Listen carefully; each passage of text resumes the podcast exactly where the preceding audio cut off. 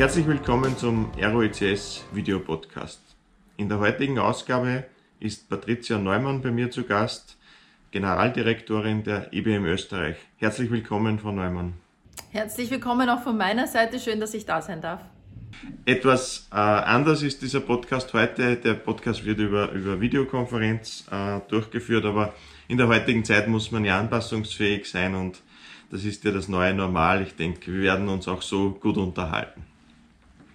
Ja, Frau Neumann, ich würde Sie zu Beginn bitten, sich vielleicht für unser Publikum kurz vorzustellen und äh, ihre, Ihren Arbeitsbereich vielleicht ein bisschen zu beschreiben. Ja, sehr gerne. Patricia Neumann, mein Name. Ich darf seit drei Jahren die Geschäftsführung der IBM Österreich leiten und bin aber seit ähm, über 25 Jahren bereits im Unternehmen tätig. Das heißt, sehr, sehr tief verankert ähm, der IT-Branche. Nach meinem Studium in Wien habe ich in Österreich ähm, begonnen bei der IBM und war dann viele Jahre lokal tätig, dann viele Jahre auch international in unterschiedlichen Bereichen, immer sehr kunden-, vertriebs- und marktnahe und seit guten drei Jahren zurück in Österreich und die jetzige Rolle nämlich die Landesverantwortung, macht sehr, sehr viel Spaß und ist auch ein schöner Erfolg, auf den ich jetzt die letzten Jahre zurückblicken darf. Und man wird sehen jetzt, was die Zukunft bringt. IBM kennt natürlich jeder, äh, äh, das, ist, das ist klar, aber was sind denn so die, die Schwerpunkte der IBM Österreich, beziehungsweise wie ist denn die IBM Österreich generell aufgestellt? Also mich freut der Satz, IBM ähm, kennt jeder, das ist auch das, was ich am Markt spüre. Viele verbinden mit der IBM ähm, Geschichten, die auch teilweise schon sehr, sehr lange zurückliegen. Wir dürfen ja schon mehr als 90 Jahre auch in Österreich als eigene Gesellschaft tätig sein. Und wir haben uns in dieser Zeit immer wieder verändert. Es gab immer wieder einen Aufbruch in neue Themen. Wir haben Geschäftsbereiche neu aufgebaut. Wir haben uns von anderen getrennt. Und auch in dieser Phase ist die IBM in, einer, in einem großen Umbruch. Eine, eine große Säule, ähm, die eine Veränderung mit sich gezogen hat, ist unsere jüngste große Akquisition der Firma Red Hat. Red Hat ist weiterhin ein eigenständiges Unternehmen, aber gehört zur IBM. Diese Akquisition hat ganz stark unterstrichen, wo die IBM hin möchte mit ihren Produkten, ihren Lösungen, ihren Dienstleistungen, nämlich der Marktführer zum Thema Hybrid Cloud. Ein zweiter großer Standbein der IBM ist das Thema Data und AI. Alles, was mit Daten zu tun hat, mit künstlicher Intelligenz zu tun hat, das ist da, wo wir ähm, einen starken, ein starkes Angebot haben zum Thema Lösungen und unsere Kunden begleiten auf der jeweiligen sogenannten digitalen Reise. Das heißt, offene hybride Cloud, ein großer Standpunkt und das Standbein und das zweite Standbein ist Data und AI. Rundherum ähm, spannt sich das Thema Security das sowohl in unseren Lösungen tief verankert ist, aber auch als eigenes Portfolio an unsere Kunden angeboten wird. Und rundherum spannt sich das gesamte Ökosystem. Und darum freue ich mich, dass ich auch heute hier im Podcast sein darf, weil wir natürlich mit Unternehmen wie Aero und mit vielen anderen in Österreich ein sehr, sehr großes Ökosystem haben, womit wir gemeinsam dann zu unseren Kunden gehen. Jetzt haben Sie äh, das Thema Red Hat, die Red Hat Akquisition schon angesprochen. Das wäre auch ein, ein Thema, das ich Sie über das ich Sie gerne fragen wollte. Äh, jetzt hatte die IBM sehr, sehr viel Geld ausgegeben, äh, um, um Red Hat zu akquirieren. Was ist denn die Erwartungshaltung äh, für die Zukunft in der Zusammenarbeit zwischen IBM und, und Red Hat? Zum einen, ich habe es ähm, schon erwähnt, also Red Hat ist ein eigenständiges Unternehmen und wir leben in der Zusammenarbeit mit Red Hat auch sehr stark ähm, diesen Spirit. Die Erwartungshaltung ist in unserer Wette, in unserer strategischen Überzeugung, dass gerade im B2B-Umfeld das Thema offene Hybrid Cloud die Zukunft sein wird, ist für uns Red Hat sozusagen in der Mitte im, im, im Layer der, des, der Kubernetes-Plattform mit der, mit der Lösung des, der Red Hat OpenShift ein zentrales Herzstück. Warum? Da vielleicht ein Stück ausholen. IBM hat ein starkes Bekenntnis zur Forschung und Entwicklung. Wir haben weiterhin ganz viel RD zu dem Thema ähm, Systems, sprich zu unseren Servern, zu dem Thema Storage, zum Thema ähm, Quantum, also ein Stück Zukunft schon. Und natürlich in unsere gesamten Softwarelösungen alles um das Thema künstliche Intelligenz. Und für uns ist ganz wichtig, dass wir sagen, was gewinnen wir denn mit einer Hybrid Cloud Story bei unseren Kunden? Wir gewinnen, dass der Kunde die Lösungen, die er fürs Business braucht, schneller deployen kann, einmal geschrieben sozusagen die Anwendung überall einsetzbar. Das heißt, dieser hybride Cloud-Gedanke, der eben sich von einem lokalen Rechenzentrum bis hin zur Public Cloud spannt und alles end-to-end, -End, ist unsere Überzeugung, ist was Enterprise-Kunden, was Unternehmen heute brauchen. Wir haben IBM-seitig unser gesamtes Softwareportfolio auch dahin angepasst, dass sie auf dieser Kubernetes-Plattform zur Verfügung steht oder auch herkömmlich natürlich auf jeden anderen ähm, Betriebssystemen oder Plattformen. Aber dieser Glaube ganz stark zwischen dem Applikationslayer, zwischen der Infrastruktur eine starke offene Hybrid Cloud Plattform zu besetzen, ist der Erfolgsfaktor auf der Reise unserer Kunden Richtung Hybrid Cloud. Sehen Sie da irgendwie ein Spannungsfeld auch, äh, wenn man das klassische IBM-Geschäft nimmt und dann nimmt man das Red Hat-Geschäft zwischen Open Source und, und, und Closed Source? Ein Spannungsfeld, ähm, vielleicht würde ich es nicht bezeichnen, aber dieses, ähm, dass wir selbst als IBM immer wieder uns neu erfinden und ein Stück auch, ich sag's mal provokativ, damit auch ein Stück kannibalisieren, ist auch ein Stück unserer Unternehmensgeschichte. Nehmen Sie jetzt her die klassische Hardware, ein ganz großer Bereich bei uns, wo es ganz wichtig ist, dass wir Compute Power auch in der Zukunft haben. Trotzdem haben wir gleichzeitig eine IBM Public Cloud, wo man die Dienstleistungen der IT auch aus der Cloud beziehen kann, ohne dass man sich den Server anschafft.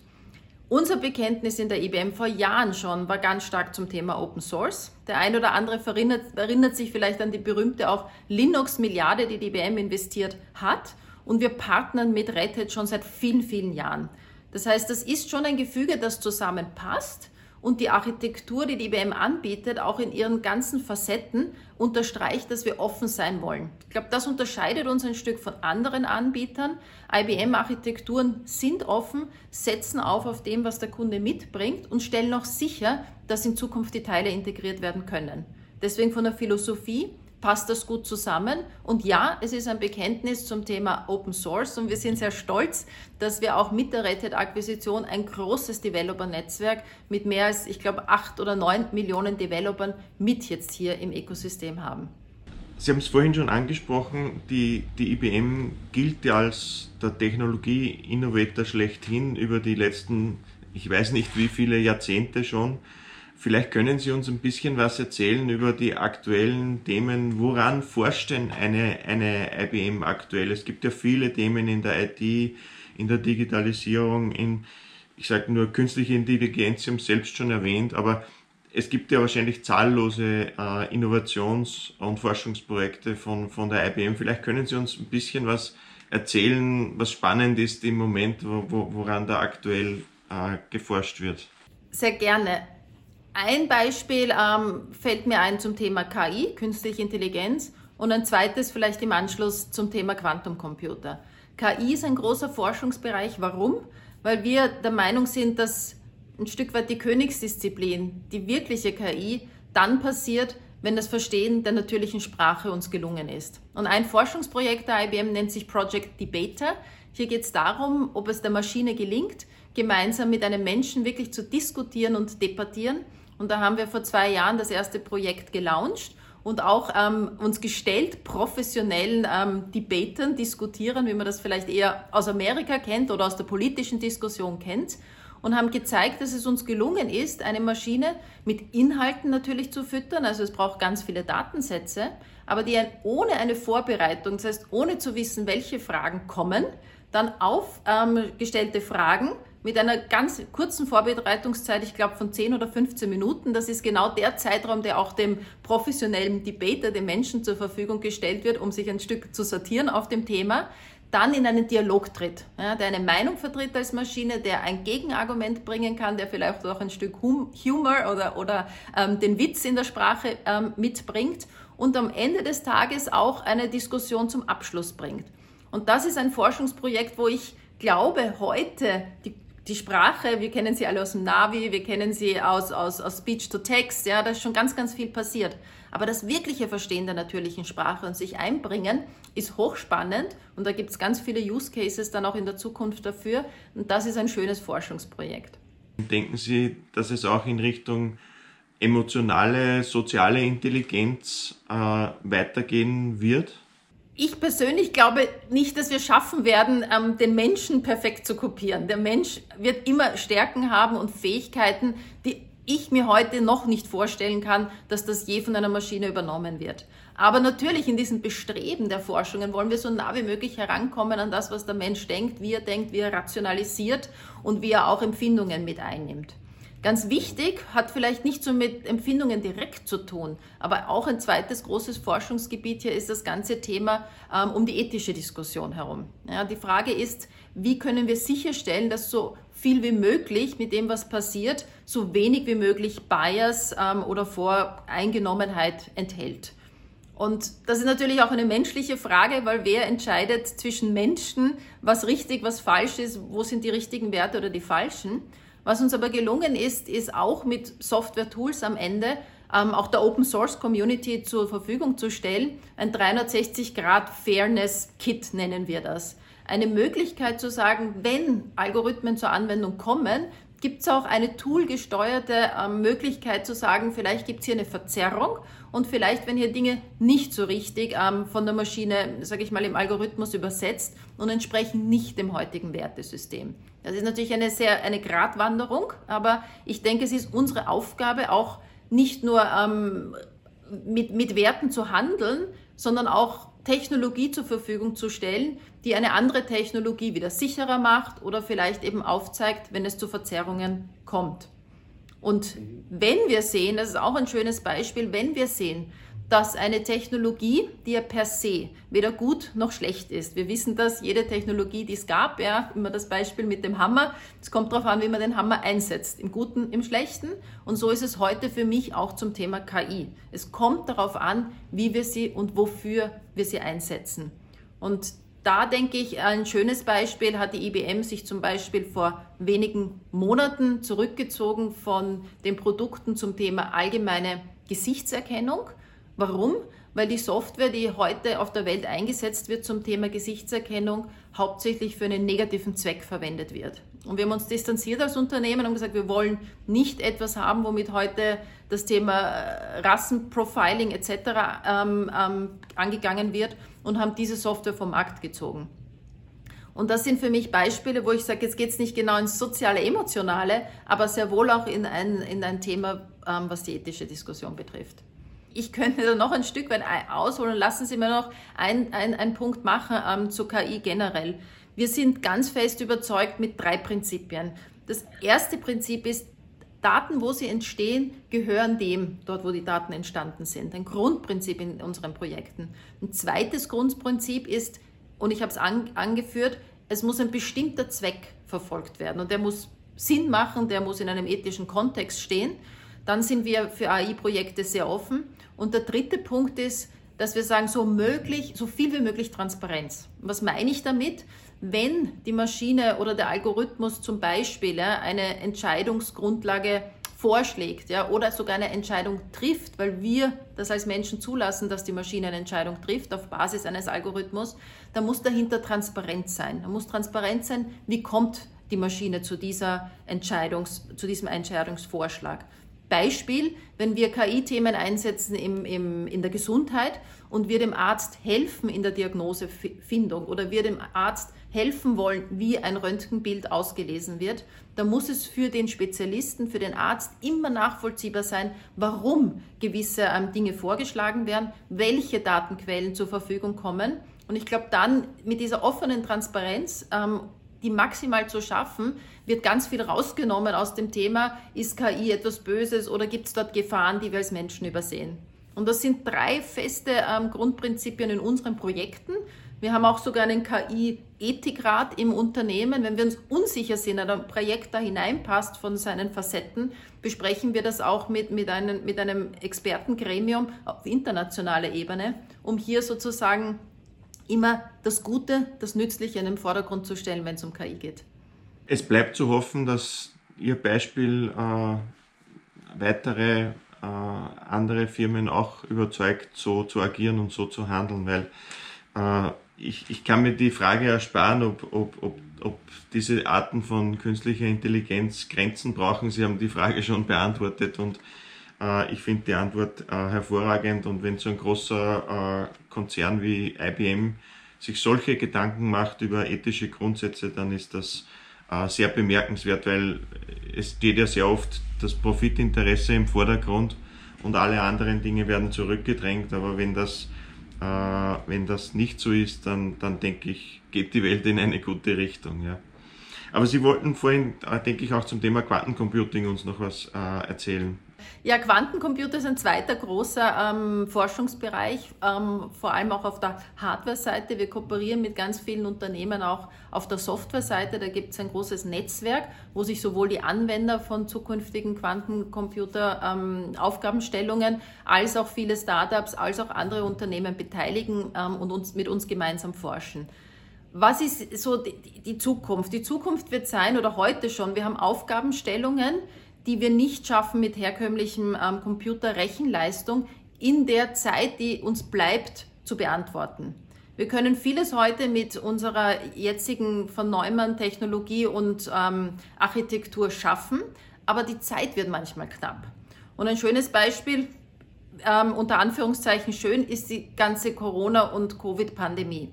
Die Aufgabenstellungen, die hier auf Pharmaunternehmen zum Beispiel zukommen in der Forschung des Impfstoffes oder die auf die öffentliche Hand zukommen zum Thema Nachvollziehbarkeit von, von ähm, Ansteckungsketten. Das sind Beispiele, wo Geschwindigkeit zählt. Und der Quantencomputer, das ist unser Ansatz, wird die herkömmliche, heutige, gültige ähm, Technologie nicht ablösen, sondern er wird ergänzend aufsetzen. Und zwar genau für die Anwendungsfälle, wo eben Zeit und eine riesige Menge an Daten eine große Rolle spielt. Das sind Themen in der Materialforschung, das sind Themen in der Molekularforschung, wo einfach so viele Daten da sind, dass wir, in, dass wir es nicht schaffen, in einem, in einem kurzen Zeitraum die Berechnungen durchzuführen, die Simulationen durchzuführen und dafür wird ähm, Quantencomputer notwendig sein. Wir gehen davon heute, Sie können heute den IBM Quantencomputer aus der IBM Cloud beziehen. Der ist, ist da. Ähm, das ist sozusagen schon ein Stück kommerzialisiert. Die Schallmauer im, im Quantencomputing wird irgendwo bei 1000 Qubits lesen, legen und wir gehen davon aus, dass wir mit dem IBM Quantum Condor ähm, 2023 bereits diese Schallmauer mit über 1000 Qubits durchbrechen werden. Das heißt, wir sprechen hier von extrem leistungsstarken Maschinen, die dann wahrscheinlich auch in wenigen Jahren, ich traue mich hier nicht genau das Jahr zu nennen, auch kommerzialisiert werden können. Also der Supercomputer der Zukunft wird ein Quantencomputer sein. Ja. Immer ergänzend natürlich zu den High-Performance-Computern, die wir heute schon haben. Ja. Das wird nicht weggehen, aber es wird ein gemeinsames sein. Sie haben, Sie haben ein gutes Stichwort gegeben. Äh, die, die Covid-Krise, die hat wahrscheinlich die IBM wie alle anderen genauso äh, erwischt äh, und getroffen. Wie, wie sind Sie denn in, in, in dem letzten Jahr mit Covid umgegangen als IBM Österreich vielleicht? Haben sich viele Prozesse bei Ihnen verändert? Hat sich viel im, im, im Workflow verändert? Jetzt sind Sie natürlich ein Technologieunternehmen, das heißt, Sie, Sie, Sie, Sie haben nicht das Problem, das viele andere Unternehmen hatten, da, da schnell umzustellen, aber ich denke, es wird auch für Sie trotzdem eine Herausforderung gewesen sein. Ja, man muss es trennen. Das eigentliche klassische, man geht ins Homeoffice und es gelingt einem in Österreich oder weltweit gesehen, sind wir 350.000 Mitarbeiter in 48 Stunden ins Homeoffice ähm, zu verlagern. Das hat technisch gesehen sehr, sehr gut geklappt. Sie haben es gesagt, wir haben das schon sehr lange bei uns im Unternehmen und auch die notwendigen Dinge, wenn ich äh, Stichwort Betriebsvereinbarung etc., ist in der IBM Österreich zum Beispiel seit 20 Jahren zu diesem Thema verankert. Aber es ist ja mehr, wie wir wissen. Es ist ja nicht nur das Arbeiten von zu Hause, sondern es sind die dahinter gelagerten Prozesse. Wie digital ist wirklich ähm, ein Vertriebsprozess, ein Lieferantenbuchhaltungsprozess, ein, ein HR-Prozess? Und da zeigt sich dann, ob wir wirklich digital sind als Unternehmen. Auch hier kann ich jetzt für IBM sagen, hat das sehr, sehr gut geklappt. Aber da oder dort merkt man auch, wo man dann doch wieder den Drucker braucht oder das PDF oder die Unterschrift. Aber im Großen und Ganzen war das etwas Gutes. Der zweite Punkt, und jetzt schaue ich zu meinen Kunden und sage, okay, wie arbeite ich denn weiter in meinem Netzwerk mit meinen Kunden und wir zusammen? Wie gelingt mir 7 mal 24 Stunden Betriebs aufrechterhalten? Auch da kann ich für Österreich ein sehr gutes ähm, Zeugnis ausstellen. Das ist uns sehr gut gelungen. trotz der Remote-Tätigkeit sowohl auf Anwendungsseite, auf Infrastrukturseite diesen wichtigen Betrieb in dieser Krise aufrechtzuerhalten. Und jetzt kommt die andere Seite, das ist jetzt der Faktor Mensch. Wie geht es uns als Menschen, zu Hause zu sein, uns wenig zu sehen? Und ich glaube, da geht es den IBMer in Österreich oder auch weltweit sehr, sehr ähnlich wie allen anderen Branchen und Unternehmen. Weil das ist ein Stück weit gelöst davon, ob jetzt das Geschäft jetzt erfolgreich weitergeführt wird oder nicht. Der soziale Kontakt, der hat für uns ähm, natürlich gelitten oder wir leiden ähm, unter den fehlenden sozialen Kontakt. Und ein Stück weit auch lernen wir neue Menschen kennen, neue Unternehmen, neue Kunden, gelingt uns neues, vertrautes ähm, Verhältnis aufzubauen zu anderen ähm, Unternehmen in, in der IT-Branche. Ich glaube, da sind wir uns ein Stück, ähm, ist es ein Stück schwerer gefallen, so wichtig Partnerschaften sind. Aber in der Krise ist das etwas, was ein Stück schwerer geht. Ich habe äh, auf der Webseite der IBM gesehen, dass Sie eine ganz interessante Studie gemacht haben vor kurzem, die CEO 2021 Studie. Und mich, mich würde interessieren, ob Sie uns ein paar Einblicke geben können, ein paar äh, Outcomes erzählen können, äh, was denn aus dieser Studie hervorgegangen ist an, an Erkenntnissen. Sehr gerne. Die Studie, wir, wir führen als IBM regelmäßig jährlich sogenannte CXO-Studien durch. Die jüngste Studie, die Sie zitieren, ist eine CEO-Studie mit über 3000 CEOs, die wir weltweit in 50 Ländern befragt haben. Und das in einem Zeichen oder in einem Zeitraum, wo jetzt die Pandemie auch sehr präsent war. Zusammengefasst gab es drei Erkenntnisse. Ähm, aus, aus diesen Interviews. Das erste Erkenntnis ist, dass die, die überdurchschnittlich gut erfolgreichen CEOs haben auf drei Themenschwerpunkte Wert gelegt. Der erste Themenschwerpunkt ist der Thema Mensch in dieser Krise. Das überdurchschnittliche, aufmerksame Kommunizieren mit ähm, Menschen, die zu Hause sind im Homeoffice, die remote verstreut ähm, unterwegs sind und nicht zentral in einem, in einem Firmenkomplex, das heißt, das war eine Erkenntnis, dass in der Krise der Dialog, die Kommunikation und die Achtsamkeit mit Mitarbeiterinnen und Mitarbeitern ganz oben der, auf der Prioritätenliste steht oder am Stand. Der zweite Punkt war Technologie. In dieser Krise wurden wir gelehrt und es ist nicht neu, aber es hat für die, die vielleicht noch nicht ganz so schnell unterwegs sind, noch einmal gezeigt, Technologie ist ein Beschleuniger und kann helfen, durch diese Art von Krisen zu manövrieren und natürlich den Einzelnen auch wettbewerbsfähiger dann zu machen. Das heißt, CEOs setzen auf Dinge wie KI, wir haben es angesprochen, auf Internet of Things, alles, was damit zusammenhängt, um das, das Geschäftsmodell zu fördern durch Technologie. Das heißt, das Bekenntnis, wir brauchen Technologie, um das Geschäft ähm, wettbewerbsfähiger zu machen, serviceorientierter aufzustellen, war die zweite Erkenntnis. Und der dritte Punkt, den habe ich ein Stück vorher angesprochen, ist das Thema Partnerschaft. Wir als IBM haben dieses Jahr einen extrem hohen Fokus auch auf das Ökosystem und auch die CEOs, die wir befragt haben, haben gesagt, Partnerschaft und Ökosystem ist sehr, sehr kritisch für den Erfolg des einzelnen Unternehmens. Und hier gab es eben dann auch die Erkenntnis, das ist uns ein Stück weit schwerer gefallen, Partnerschaften zu leben in Zeiten der Pandemie. Aber es ist wichtig nach vorne hin und wir werden, wir als Unternehmen, aber auch andere haben sich bekannt, weiter zu investieren in Partnerschaften. So würde ich zusammenfassen, was den erfolgreichen oder den überdurchschnittlich erfolgreichen CEO ausmacht und was das Feedback war von den 3000 befragten ähm, Damen und Herren. Wie sehen Sie denn die, die Investitionsbereitschaft? Sie haben gesagt, Punkt 2 war die Technologie und, und, und der Fokus auf neue Technologien.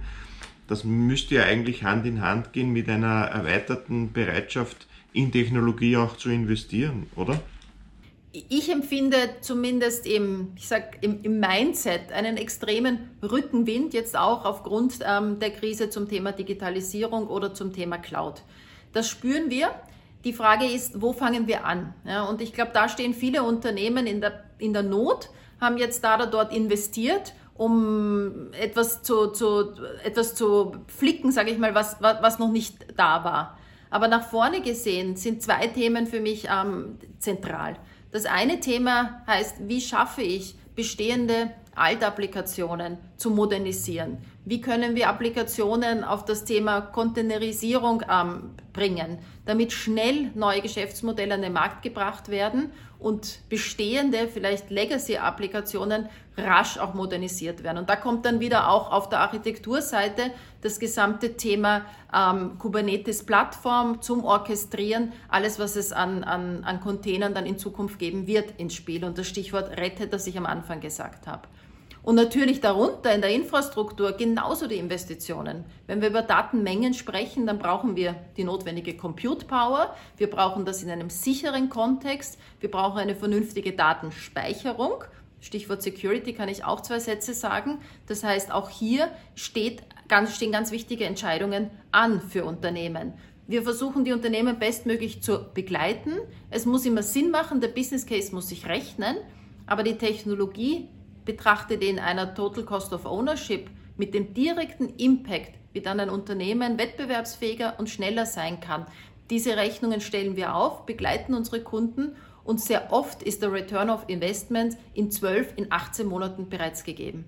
Ah, der, der dritte Punkt, den Sie vorhin erwähnt haben, der, der, der gefällt mir auch sehr gut, das ist das Thema Partnerschaften. Äh, wenn schon die CEOs weltweit sagen, Partnerschaften sind wichtig, dann sprechen sie, denke ich, uns uns beiden auch aus der Seele, äh, dass man nur mit einem funktionierenden Partner-Ökosystem äh, erfolgreich im Markt agieren kann. Die IBM und Aero, wir haben ja seit, seit mittlerweile seit vielen Jahren eine, eine, erfolgreiche Partnerschaft, nicht nur in Österreich, auch international äh, gibt es da sehr, sehr gute Partnerschaft. Wie, wie, sehen Sie denn das, das Partner-Ökosystem in Österreich? Wie sehen Sie denn, denn die Partnerlandschaft?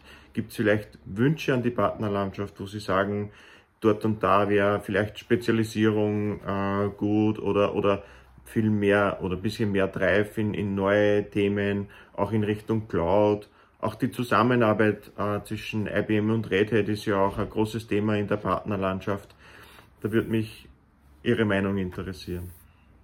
Ja, sehr gerne. Ich glaube, ähm, das Key-Element, und das ist das auch, womit wir ähm, im Unternehmen selbst sehr stark beschäftigt sind, ist das Thema, haben wir die die richtigen Themen zum einen. Da unterstelle ich mal, ja, wir sind im Großen und Ganzen im Ökosystem auf den richtigen Themen unterwegs, ob es Cloud-Themen sind, ob es ähm, AI-Themen sind, Data-Themen sind, Security-Themen sind. Ich glaube, ganz viele Themen sind hier richtig und sehr wertvoll von der Partnerlandschaft kommen. Natürlich die Speziallösungen pro Industriebranche darauf aufbauend. Ich denke, das ist etwas, was von der strategischen Ausrichtung ich in Österreich sehr positiv erlebe.